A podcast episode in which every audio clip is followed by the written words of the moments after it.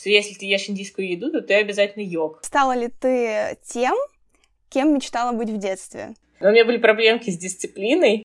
Это все очень грязно.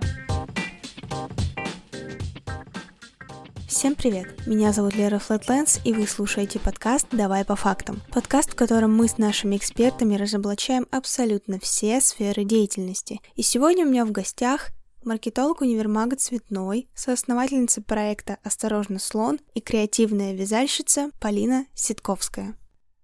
Здравствуйте, Полина. Привет-привет. Спасибо большое за то, что согласилась записать подкаст. Это на самом деле очень важно, тем более учитывая тот факт, что у тебя очень много интересного, мне кажется, что есть рассказать нашим слушателям.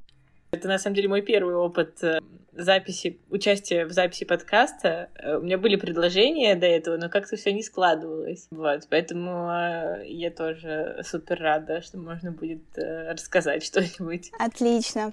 Я предварительно изучала прочитала статью про ваше вязание. Должна признать, это очень классно. На самом деле, мне жутко нравятся ваши балаклавы. И вообще, в целом, вся эта творческая идея, она такая интересная. Спасибо, да, это мое последнее увлечение. Такое, оно меня сильно захлестнуло очень с апреля этого года. Я очень радуюсь, да, то, что я окунулась в, в этот мир крафтового творчества. Это клево. Это супер. Сразу начну с наводящего вопроса такого. Стала ли ты тем, кем мечтала быть в детстве?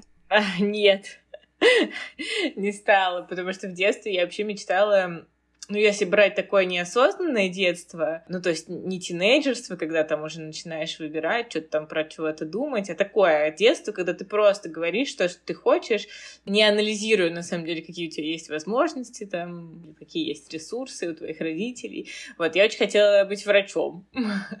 Я просто фанатела от сериала «Скорая помощь», был такой очень давно. Я ужасно хотела быть врачом, ну, надо сказать, э, какие-то шаги в эту сторону я в итоге сделала. То есть я, по-моему, года два, там, классе в шестом, седьмом, э, даже занималась дополнительно химией, ходила к репетитору потому что всерьез думала, что буду в медицинский институт поступать. Но потом что-то пошло не так. Поэтому да, у меня достаточно долгое время было такое желание, сформированное, так скажем, для того момента. Получается, на текущий момент это желание не воплотилось в жизнь прекрасно понимаю, потому что у многих, на самом деле, людей в детстве и уже в более осознанном возрасте абсолютно какие-то разные цели и разные придумки по профессии. А как получилось, что ты стала маркетологом? Как ты к этому пришла? Почему именно эта сфера?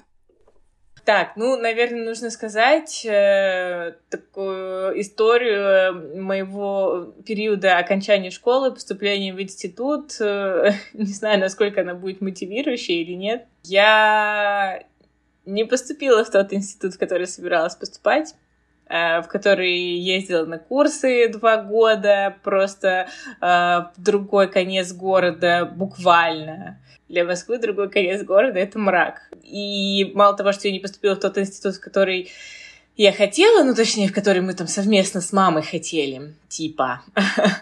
А, в тот институт, который у меня был запасной, я поступила, но не добрала баллов до, дневного, и вообще мне пришлось идти на вечернее отделение. Но на тот момент э, еще вечернее отделение, это было, ну, какой-то стигмой, в общем. Короче, если ты учишься на, на вечернем, то ты э, недостаточно умный. Чтобы учиться на дневном, не добрал баллов, не поступил, вообще мрак. Надо сказать, что я метила на бесплатное обучение э, на дневном, потому что меня не было возможности платить за институт, у, ну, у родителей не было возможности. Короче, поступила на вечерний, и понятно, что ситуация обязывает пойти сразу работать я пошла работать... Ну ладно, сам первый у меня работа была в страховой компании. записывала, э, записывала данные на всякие полисы ОСАГО, КАСКО, вбивала их в базу, сидела за таким старым компьютером. Но я достаточно быстро оттуда свалила, а моя подружка работала в Заре и рассказывала про то, как там клево работать. И я пришла в Зару тоже работать. И погрузилась в мир шмоток. И мне это все, конечно, очень понравилось. И я сразу захотела быть не просто продавцом, а мерчендайзером.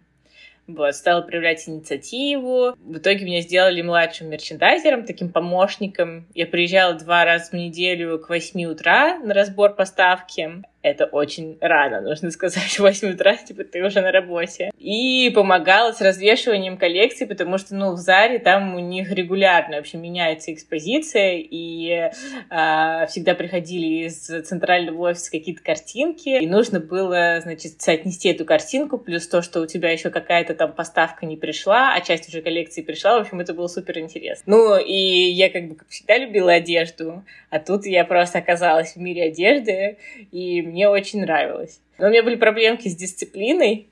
Я часто очень опаздывала. Но э, меня там любили за мой веселый нрав. Поэтому я в итоге там проработала полтора года, может, даже чуть больше. А потом я поехала в Америку по программе Work and Travel. Это такая программа, когда ты едешь в Америку на летние месяцы и там работаешь. Ну, а работаешь всяким, типа, стафом. Там Официант — это вообще в лучшем случае. А так, продавец мороженого на пляже. Ну, тоже вполне себе неплохо, на самом деле. Стоишь, подъедаешь мороженое. Я работала, да. А, или еще я работала раннером. В ресторане, в больших ресторанах, где огромные шведские столы, и блюда заканчиваются, ты еще не успеваешь глазом моргнуть, там есть на смене несколько человек, которые как раз-таки занимаются заменой, в общем, этих закончившихся подносов на новые. Вот, ну и когда приехала уже второй раз э, из Америки, такая немножко обрела в себе уверенность, стала уже думать, что пора мне, значит, э, ну, не в Зару возвращаться, а как-то дальше в более творческой стезе себя проявить. Я пошла работать э, в журнал Афиша. Я очень хотела туда пойти фоторедактором или помощником, ассистентом фоторедактором. Но в итоге я заняла там самую творческую профессию, э, самую творческую вакансию, вакансию курьера. И развозила, развозила журналы Афиша, и еще были тогда путеводители. Вот, то есть люди заказывали путеводители, и доставка этих путеводителей была на мне. А еще подписки возила, такие сертификаты. Вы подписались на журнал Афиша. А, но там, кстати, ну, с того момента, да нет, на самом деле, мне кажется, еще с Зары э, нач, начался вот этот вот путь. То есть, ну, нужно понимать то, что некоторые люди, с которыми я в Заре познакомилась, я с ними до сих пор коммуницирую. И коммуницировала в рамках своей работы уже текущей. То есть э, это все к тому, что любая, любая вообще точка, которую ты прошел, это все неспроста. Она это в любом случае тебе что-то дает. Это такое уже философское. Когда я уже поняла, что типа курьером что-то мне не прикольно там лазить, а фоторедактором меня не берут, я такая думаю, так, ну ладно, все, наверное, пора заканчивать мне с карьерными какими-то потугами. Мне там было тогда 22 года. Я прочитала на The Village, уже был сайт The Village, что в ресторанах Ginza Project классно работать хостес, и средний срок работы хостес два месяца, а потом она с кем-нибудь знакомится и выходит замуж успешно. Я такая, все, иду работать в Гинзу хостес. Это мой путь. Вот. Я написала им письмо на почту. Здрасте, мордасти, хочу работать у вас хостес. И еще сделала ошибку в номере телефона. Э, на одну цифру ошиблась в теле письма, а в резюме, который приложил, был правильный телефон. Э, и мне звонок. Здрасте, вам звонят из Ginza Project. А вы уверены, что вы хотите у нас хоста сработать? Я говорю, ну, в смысле, да, уверена. Они говорят, ну, у вас такое резюме, вот вы в Америке там, типа, были. У нас сейчас открывается один объект на Цветном бульваре, новое здание, и там у нас на пятом этаже будет э, невероятный проект, рынок плюс ресторан плюс кафе, и мы вот сейчас туда ищем ассистента, руководителю. Приезжайте на собеседование. Я приехала, и все там. На следующий уже день я пошла э, на работу. Это был цветной. Э, это был универмаг цветной, в котором я до сих пор тружусь, э, получается, 10 лет назад. Да. В качестве вот этого самого ассистента в Гинзе, да, я не сказала, что Гинзе Project — это ресторанная сеть. Ну, так, просто галочка вдруг. Кому-то это не так очевидно, как мне. Я там проработала полтора года. У меня вообще было огромное поле для маневра, то есть я была и ассистентом, и какие-то свои новые идеи внедряла, и мастер-классы кулинарные проводила. В общем, это было очень классно, очень свободное время и очень полезное тоже для меня, для того, чтобы познакомиться с разными классными, интересными людьми. А потом, когда я там по определенным причинам собралась уходить из Гинзы, мне поступило предложение от маркетинг-менеджера универмага Цветной, непосредственно как бы из офиса Цветного. И предложили мне стать ассистентом зачинавшегося тогда маркетинг-отдела. И я пошла работать ассистентом. И дальше уже э, из ассистента там превратилась в менеджера, потом в хеда, ну и долго, в общем, работала там, развивалась, и вот на текущий момент э, с перерывом на декретный отпуск я уже работаю в цветном, в маркетинг-отделе 10 лет. Вот это был такой длинный ответ на вопрос, как я стала маркетологом. Это отличный ответ, потому что это такая интересная история. Сначала, казалось бы, вы вообще, ты вообще в другом была, а потом оказалось, случился такой рост хороший. Это супер. А какие основные задачи маркетолога, допустим, именно в цветном? Вот что ты там делаешь? Угу. Ну, нужно, мне кажется, тут еще сказать то, что маркетинг это вообще такое супер широкое понятие, и у него еще есть куча ответвлений внутри. И это к тому, что я сейчас в отрыве от своей работы продолжаю себя прокачивать э, как маркетолога в разных э, его сферах. И стремлюсь э, к тому, чтобы больше этих прокачанных сфер задействовать в своем рабочем опыте. Но конкретно в цветном, конкретно сейчас я отвечаю за партнерский маркетинг.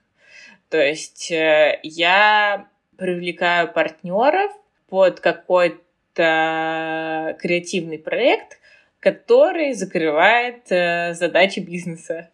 Я говорю такими общими словами, потому что это может быть все, что вообще угодно. Какой угодно партнер, какой угодно проект и какие угодно задачи в рамках бизнес-задач, потому что их очень много.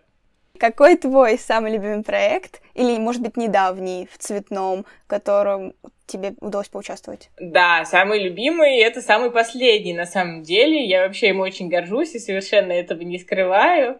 Даже, наверное, может быть, слишком им горжусь. Есть такой э, российский бренд Верия. Я знаю, очень люблю его. Который очень самобытный, да, вообще ни на что не похожий совершенно. И вот мы сделали совместный с ними проект в рамках э, запуска сезона. Мы всегда э, осенью делаем запуск сезона, э, но в свете того, что сейчас ковидные ограничения, и мы не могли сделать огромный концерт, большое мероприятие, мы сделали это немного в ином формате. Плюс, сейчас я расскажу, в общем, про этот проект. Эта идея родилась из моего вот как раз-таки увлечения вязанием. То есть я увлеклась вязанием в апреле, а в июне я как-то приехала в магазин пряжи, такой из советского прошлого немножко магазин пряжи с огромными полками, с совершенно разными нитками разного состава, там, производителей и так далее. И посреди этих стеллажей с пряжей я, собственно, встретила Игоря, Э, и Машу. Это основатели бренда Верья. И мы тогда были знакомы, с Игорем вообще не были знакомы, а с Машей были знакомы, ну так, шапошно. Вот. Я такая думаю, ну ладно, сейчас у меня есть два пути. Либо просто там сказать привет и пройти мимо, либо сказать что-нибудь такое более располагающее к дальнейшей беседе. А у меня уже тогда была мысль о том, что, ой, было бы классно сделать что-то вязаное, у нас э, в универмаге какую-то огромную инсталляцию. Ну, я думала, собственно, про зеленую стену. Зеленая стена это такая 25-метровая вертикальная поверхность с живыми цветами, на которой мы регулярно что-то инсталируем. И вот я думала, что было бы просто невероятно круто что-нибудь туда навязать. И я вот смотрю на этих ребят в моменте и думаю, так, ладно, нужно, нужно, нужно сейчас, в общем, это мой шанс. Эта судьба сама меня к этому привела. И я такая просто выскакиваю практически из угла и говорю, точно! Ну где же еще можно было бы с вами встретиться как-нибудь в магазине пряжи? И они такие, наверное, как мне показалось, немножко, ну, оценили мою, мою такую открытость. Вот. Я говорю, ой, слушайте, ну раз мы с вами встретились, у нас тут есть идея э, невероятная, сделать с вами что-то очень-очень-очень масштабное. Вот, и мы обменяли, обменялись там телефонами, и я сразу написала, давайте обсуждать. И в процессе обсуждения этот проект приобрел еще дополнительные очень важные смыслы. Мы подключили к нему фонд «Второе дыхание». Это фонд, который занимается сбором ненужных вещей, и часть вещей, которые еще носибельны, которые еще можно носить, они реализуют, продают, и деньги идут э, в помощь различным нуждающимся семьям. А те вещи, которые уже нельзя носить, они отправляются в переработку. И подключив этот фонд, материалом для инсталляции у нас стали вещи, которые уже были в э, употреблении. Плюс еще мы призывали своих покупателей тоже приносить эти вещи и сдавать. И таким образом мы для нашей инсталляции не закупали что-то, чего-то специально только для этого проекта, а мы уже брали материалы, которые, которые были в употреблении. И, соответственно, сделали этот проект э, вписывающийся в идеи ответственного развития нашей компании.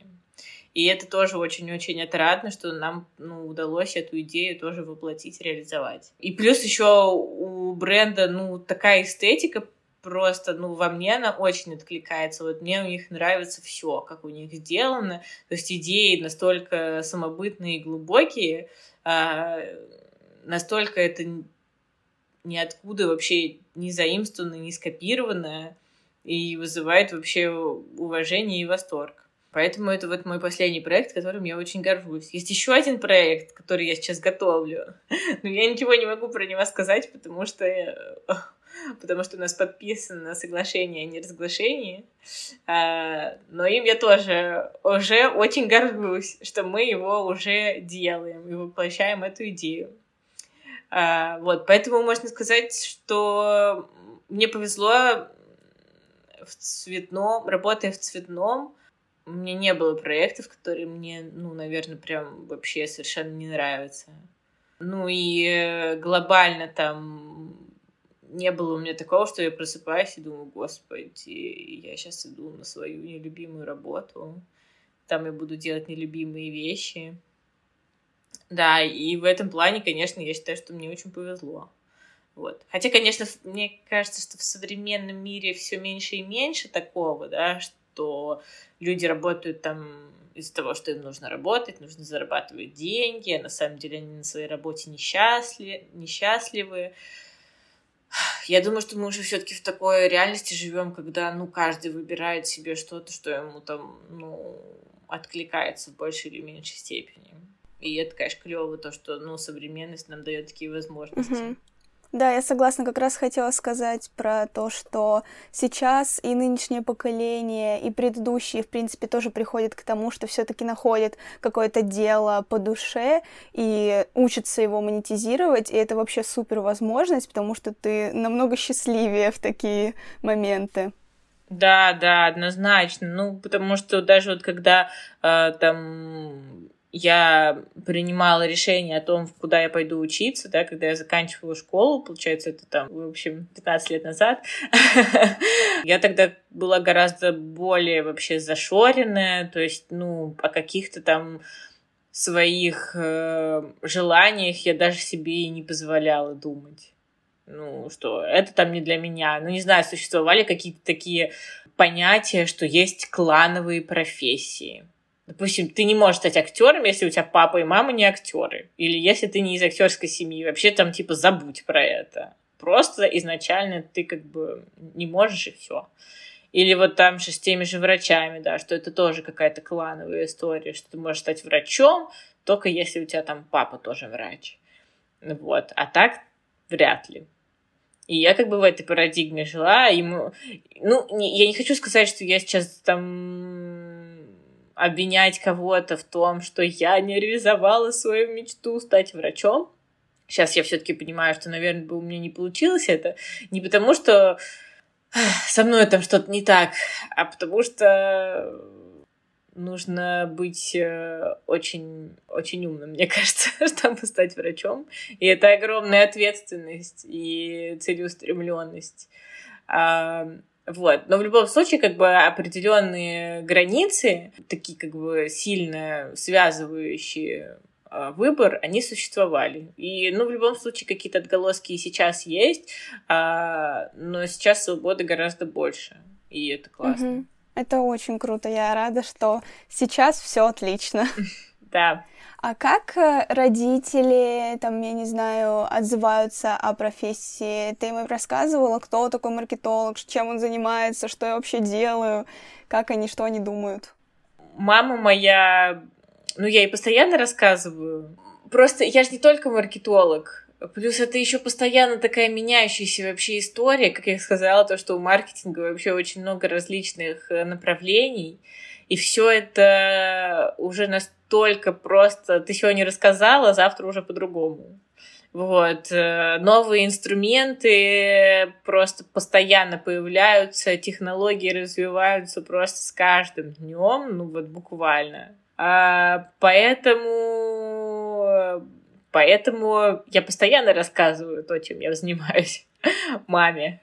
Вот, э, что-то она во что-то вкуривает как бы хорошо и сразу, во что-то уже не вкуривает.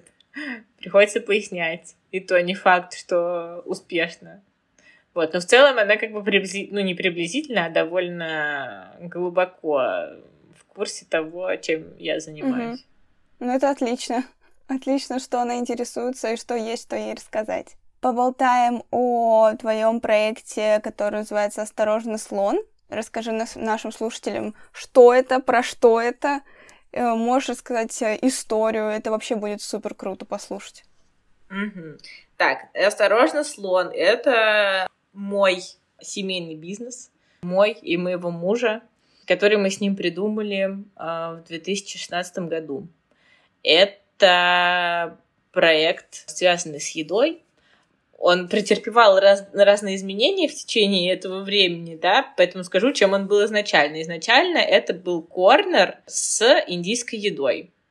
На заре а, вот этого тренда на гастроэнтузиазм, ну, даже, наверное, не на заре, на заре, в момент развития этого тренда мы придумали ну, точнее, инициатива, наверное, все-таки изначально э, на моем муже была идея, а реализация уже была совместная.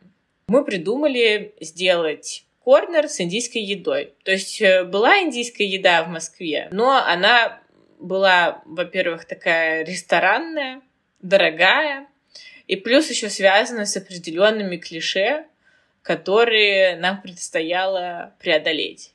Что первое что это обязательно очень остро, невероятно, что можно там получить ожог пищевода. Второе, что это все очень грязно, антисанитария и, и всякое такое. И третье, что это обязательно связано с какой-то эзотерикой. Что если ты ешь индийскую еду, то ты обязательно йог какой-то. Ну, эти клише, они, конечно, в разной степени находили свое отражение в общественном мнении. Но вот про остроту это вообще, ну, просто, я не знаю, ну, просто каждый второй. А человек считает, что индийская еда — это обязательно очень-очень остро. И, соответственно, вообще как бы не дает себе шанса даже попробовать ее. Просто, а, это остро, я пошел. И для нас это был своего рода такой челлендж, в общем, очистить индийскую еду от этих э, стигм э, и сделать ее популярней в Москве. И, в принципе, мне кажется, что у нас это получилось. Потому что на сегодняшний момент проектов с индийской едой подобного формата несколько. Наверное, даже в районе десяти. И мы, конечно, считаем то, что мы приложили к этому руку. В, разной, в разные периоды времени с 2016 года у нас было раньше разное количество корнеров. В общей сложности их было четыре. Четыре корнера на разных фудкортах в Москве с индийской едой. Когда началась пандемия, мы, естественно, стали развивать свою доставку. Хотя доставку мы запустили, когда вообще появились службы доставки в Москве. То есть это было далеко не, не в 2020-м, это вот было, наверное, где-то в 17-м. Стали появляться Delivery Club, тогда еще был Food Fox, который потом Яндекс Еда купили. Был еще Uber Eats, ну, в общем, вся вот эта вот тема с доставками еды из ресторана, мы сразу туда интегрировались, потому что индийскую еду очень легко доставлять. Она вообще не претерпевает особо никаких э, визуальных изменений. Вот ты налил карри, как бы насыпал рис. Ничего с ним не поменяется в течение там тех 30, э, там, 60 э, минут, которые доставляются эта еда. Это не какое-то там красиво засервированное блюдо, которое ты там не можешь тр- транспортировать. В этом плане доставка индийской еды это очень просто. Вот. И мы работали успешно доставляли, успешно э, просвещали общественность. Но в начале прошлого года, 21 февраля, приняли решение войти с этим бизнесом в партнерство разделить его операционное управление с нашими партнерами. Вот. И на данный момент мы являемся э, основателями, держателями торгового знака «Осторожно, слон», но при этом операционно мы этим бизнесом на данный момент не занимаемся. А с какими самыми трудными моментами вы столкнулись, когда начали заниматься, в принципе, проектами, связанными с индийской кухни или, в принципе, ресторанным этим бизнесом таким? Ну, каких-то таких прям супер глобальных сложностей не было. А большая сложность — это всякие бюрократические и административные штучки, когда ты становишься индивидуальным предпринимателем, на тебя на самом деле начинает просто изо всех щелей валиться какие-то вещи, которыми ты вообще-то не очень хочешь заниматься. Типа там зарегистрировать ИП, там настроить кассу, подавать отчетность, э, считать э, считать налоги, подавать там заявления во всякие пенсионные фонды. А, это, кстати, мне кажется, ну такая особенность э, малого бизнеса, когда вы там начинаете на каком-то энтузиазме, и вам хочется творить и воплощать свои прикольные креативные идеи концептуальные, а тут у вас там как бы вот это вот бумажки, печати, плюс э, постоянная операционка, то есть э, и постоянный человеческий фактор практически на каждом шагу. Качество проходит э, челлендж просто на каждом шагу. С момента поставки продуктов, дальше их готовка и общение фронт персонала с э, посетителем. В общем, ты везде, твой бизнес везде зависит от этих людей постоянное нахождение на острие. а, то есть расслабиться вообще невозможно. Поэтому я сейчас уже думаю о том, что ну, малый бизнес, он вообще романтизирован, ну, просто максимально вообще. Ну, то есть часто же говорят о том, что вот, открой свой бизнес, и тогда ты будешь принадлежать сам себе. Нет, ты как бы не будешь принадлежать сам себе, ты будешь принадлежать своему малому бизнесу. Ну и вообще, какая, какая-никакая работа, которая тебе начинает приносить хоть какой-то там серьезный доход, э, сильно больше, чем там ты себе можешь позволить при работе в найме, ты как бы начинаешь находиться в заложниках у этой работы уже. Э, ну, другое дело, там нравится но тебе или не нравится. Конечно же, в моменты успеха ты испытываешь эйфорию, ты думаешь, да я буду работать 24 на 7. А вот э, в моменты каких-то провалов и каких-то челленджей, вот это, конечно, такая хорошая проверочка. Угу. А какие, например, провалы случались? Ну, пандемия. Или, ну ладно, пандемия это слишком, слишком избито, конечно, что-нибудь, наверное, более оригинальное. Ну вот, допустим, предлагают тебе открыть, открыть корнер в новом месте на новом фудкорте только что, который построился, у тебя нет никакой информации там по трафику. Ну, тебе, конечно же, человек, который продает площадь на этом фудкорте, говорит о том, что они планируют невероятную маркетинг-поддержку, что трафик будет литься рекой, что все будет э, просто супер. Очередь будет стоять, людей будет э, не в проворот, э, только успевая, значит, готовить. И вот ты делаешь этот корнер. Причем каждый корнер мы сами строили. Ну, точнее, больше строил даже мой муж, но придумывали, как там что будет стоять, разрабатывали, в общем, идейно. Проект каждого корнера был разный, то есть не под копирку, а везде он был свой какой-то собственный и уникальный. И вот один из таких проектов, он мне очень нравился.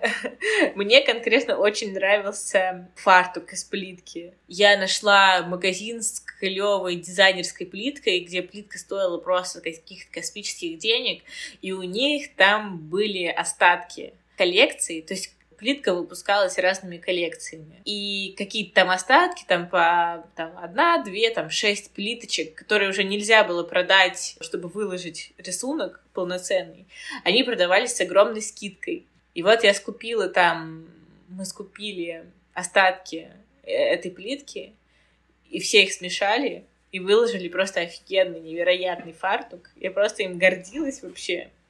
И этот корнер у нас работал вообще хуже-хуже всех остальных наших корнеров. Там не было вообще трафика, а, и мы на нем, ну, работали там в ноль. Вообще ничего не зарабатывали, иногда даже убытки какие-то несли. Или вот, допустим, была такая история. Мы тоже а, открыли корнер а, в Ветошном переулке, это рядом с ГУМом. Мы открыли его, и сразу начался чемпионат мира по футболу.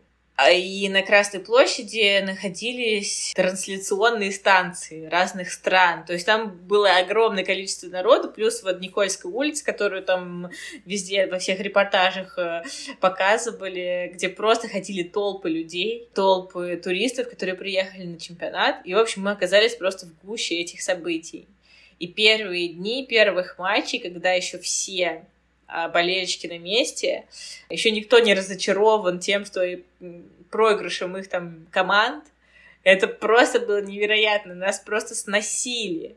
То есть э, к нам приходили такие компании, там приходят, э, не знаю, сотрудники э, или там, не знаю, может быть, они не сотрудники, фанаты там австралийские, 12 человек сразу. У нас никогда не было, чтобы к нам сразу одновременно пришла компания из 12 человек. И мы просто вообще ошарашены были успехом, готовили там эту индийскую еду, очень были счастливы. А потом в какой-то момент мы узнаем, что нам придется съехать э, с этой локации до окончания вообще срока договора.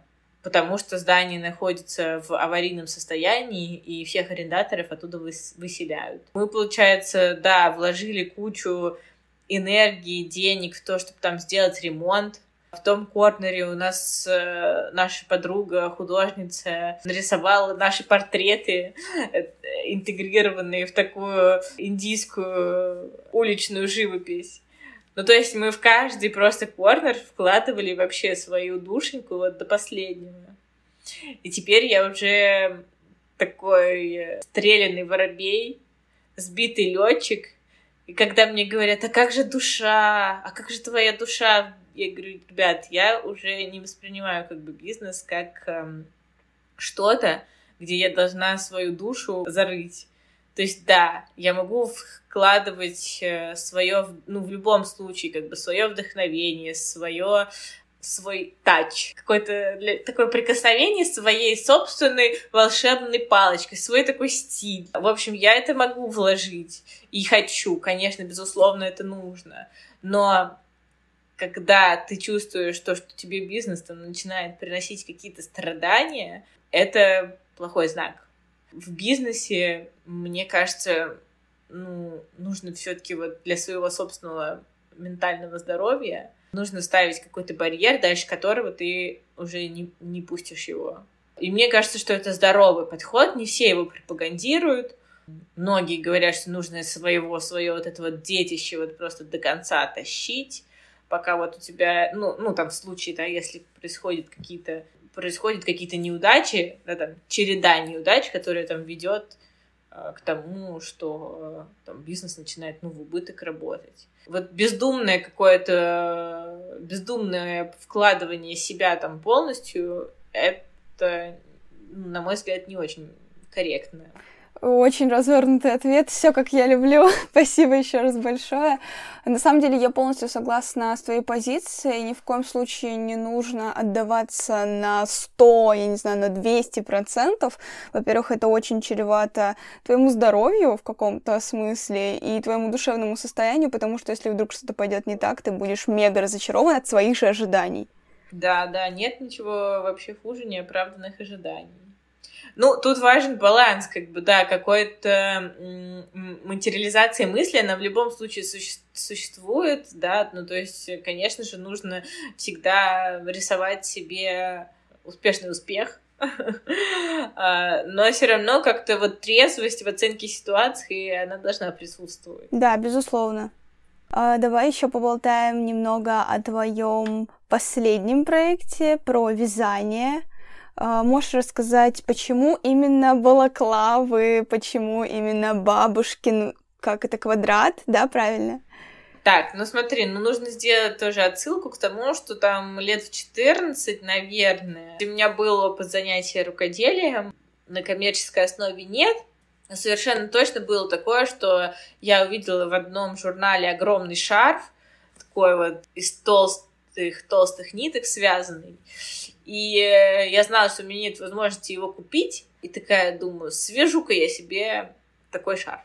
Сама, да. И связала, и ходила вообще долгое время, была счастлива. У меня есть э, концептуальные черно-белые фотографии, на которых мне 14, и я в этом шарфе, и чувствую себя очень модно. Также, собственно, и в этот раз произошло, то есть я что-то там смотрела, мне какие-то штуки понравились. Я вообще, нужно сказать, очень люблю головные уборы разной степени оригинальности я, допустим, не могу э, любые фасоны в одежде, там, в силу особенностей своей фигуры на себя надеть.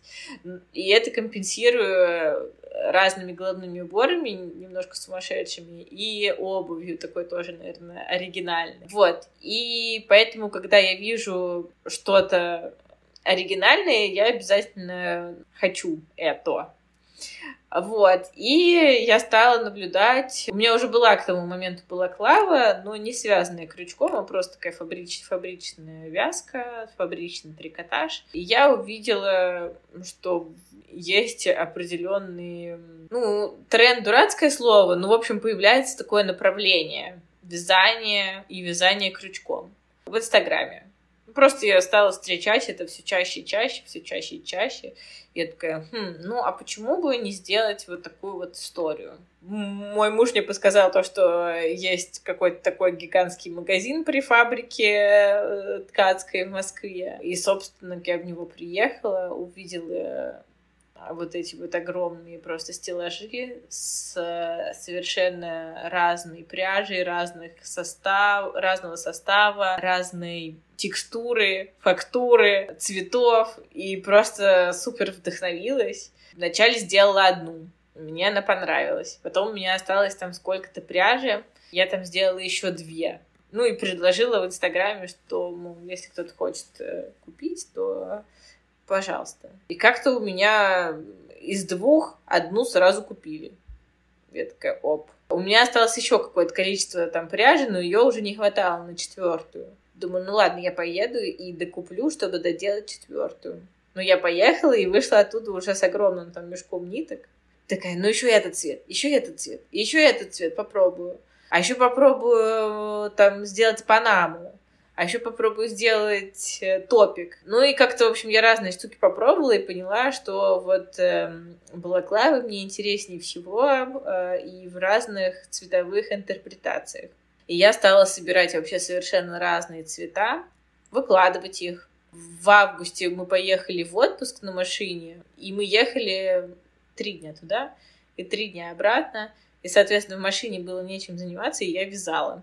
А, и из отпуска я привезла там какое-то количество балаклав, там, может быть, штук 6 или 7 и выложила. И как-то потихоньку, пык-пык, люди на меня стали подписываться. Вначале знакомые стали у меня заказывать, потом уже незнакомые стали у меня заказывать. Сейчас у меня вообще нет такого, чтобы у меня не было заказа. То есть э, я вяжу, вяжу для кого-то. Я уже хочу, чтобы у меня появилось, появилось свободное окошко, чтобы ну, с новым каким-то цветом поэкспериментировать. А у меня просто э, обозначился бестселлер, ну, по цветовому сочетанию. И люди пишут, а можно мне такую? А можно мне такую? А я хочу вот такую тоже. И я такая, можно ну, придется подождать немножечко. Но для меня это, конечно же, совершенно не деньги, да, потому что это очень кропотливая работа, занимает э, много времени, и, допустим, если разложить э, стоимость балаклавы на количество часов, которые я затрачиваю, и сравнить получившуюся там, стоимость часовой работы с моей э, зарплатой на работе в цветном, то это, конечно же, меньшие гораздо деньги. Поэтому это вообще никакой не бизнес. Это просто такое увлечение, которое мне дает возможность реализоваться в творчестве, как бы это там ни звучало, избито. Это для меня что-то дающее признание.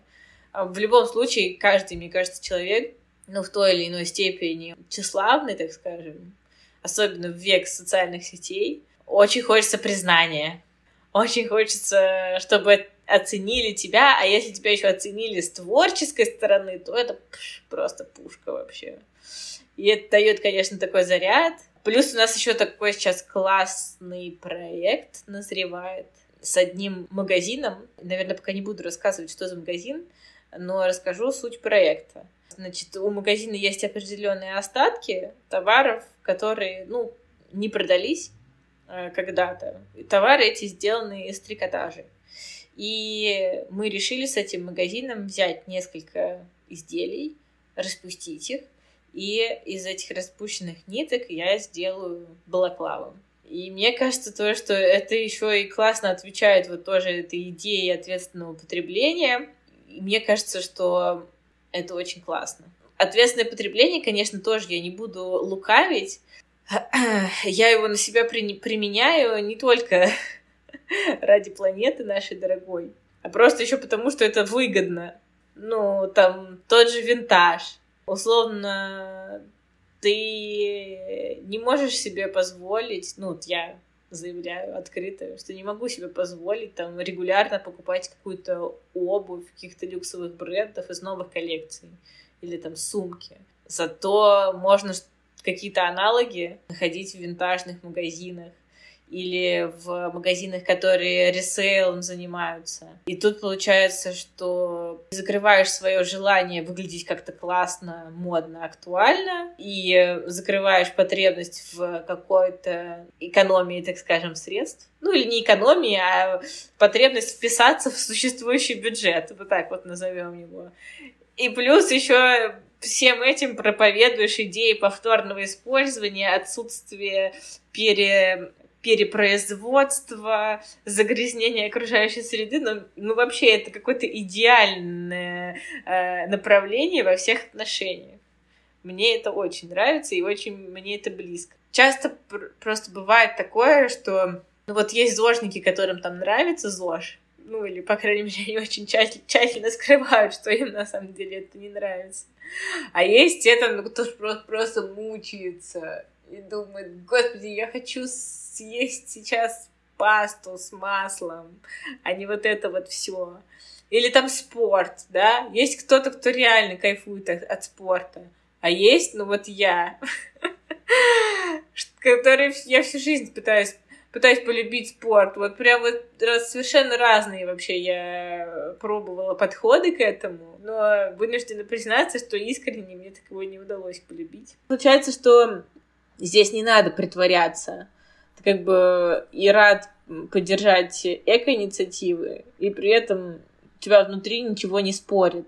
тебе не приходится ни в одном месте наступать на горло собственной песни. Все очень органично. То есть, получается, пресловутый баланс достигнут. Вот насчет этого проекта с переделыванием, а, ну, с, а, распускать старые какие-то, да, вещи, брать нитки, мне кажется, это вообще просто пушка идея, потому что сейчас э, действительно помимо просто ребят, которые экоактивисты и действительно всегда этим занимались большую часть жизни, мне кажется, какой-то культ э, бережения планеты пошел, люди понимают, наконец-то осознают, что это действительно классно и круто, и в какой-то степени это даже выгоднее. И вот такие проекты, они на самом деле должны показывать плюсы экоистории людям. И это на самом деле невероятно важно. Да, да, однозначно. Да, кстати, про повторное потребление, забавный факт, у меня из винтажа есть несколько рубашек моей прабабушки. Не бабушки, а прабабушки. это круто, потому что невероятные рубашки. Вот, это круто, да. Ну, или даже какая-нибудь мебель. Причем, ну, есть вот, допустим, же антиквариатная история, где, мне кажется, ну, немного... Ну, я, конечно, сейчас не буду э, строить из себя эксперта в антикварных вещах, но часто бывает, что как бы, ну, кто-то спекулирует на этом и продает э, там ну, вещи там дороже, чем на самом деле их можно найти. А вот это же вот история там с барахолками, которая там тоже была когда-то еще на заре хипстерства очень модная. Ну, а сейчас ты просто на Авито э, можешь найти какую-нибудь и классную мебель и как-то ее миксануть э, там э, с новой мебелью. То есть э, классно, когда ты там не ныряешь во что-то с головой, там, типа, все, я экоактивист, я теперь только пользуюсь э, везде и всюду, с собой таскаю авоську, многоразовую кружку, э, остатки органической пищи я смываю в туалет, а пофиг, что у меня он теперь засоряется каждые там пять дней, вот, и, ну, это получается... То есть каждый должен, мне кажется, следовать этому в меру своих возможностей. Угу. Да, согласна. Еще, кстати, плюсом скажу к этой теме, у меня есть э, небольшой такой отказ от пластика, у меня твердый шампунь без пластиковой упаковки. Uh-huh. бамбуковая щетка зубная. Она вообще мега удобная, очень крутая паста, которая просто в металлической э, баночке такая.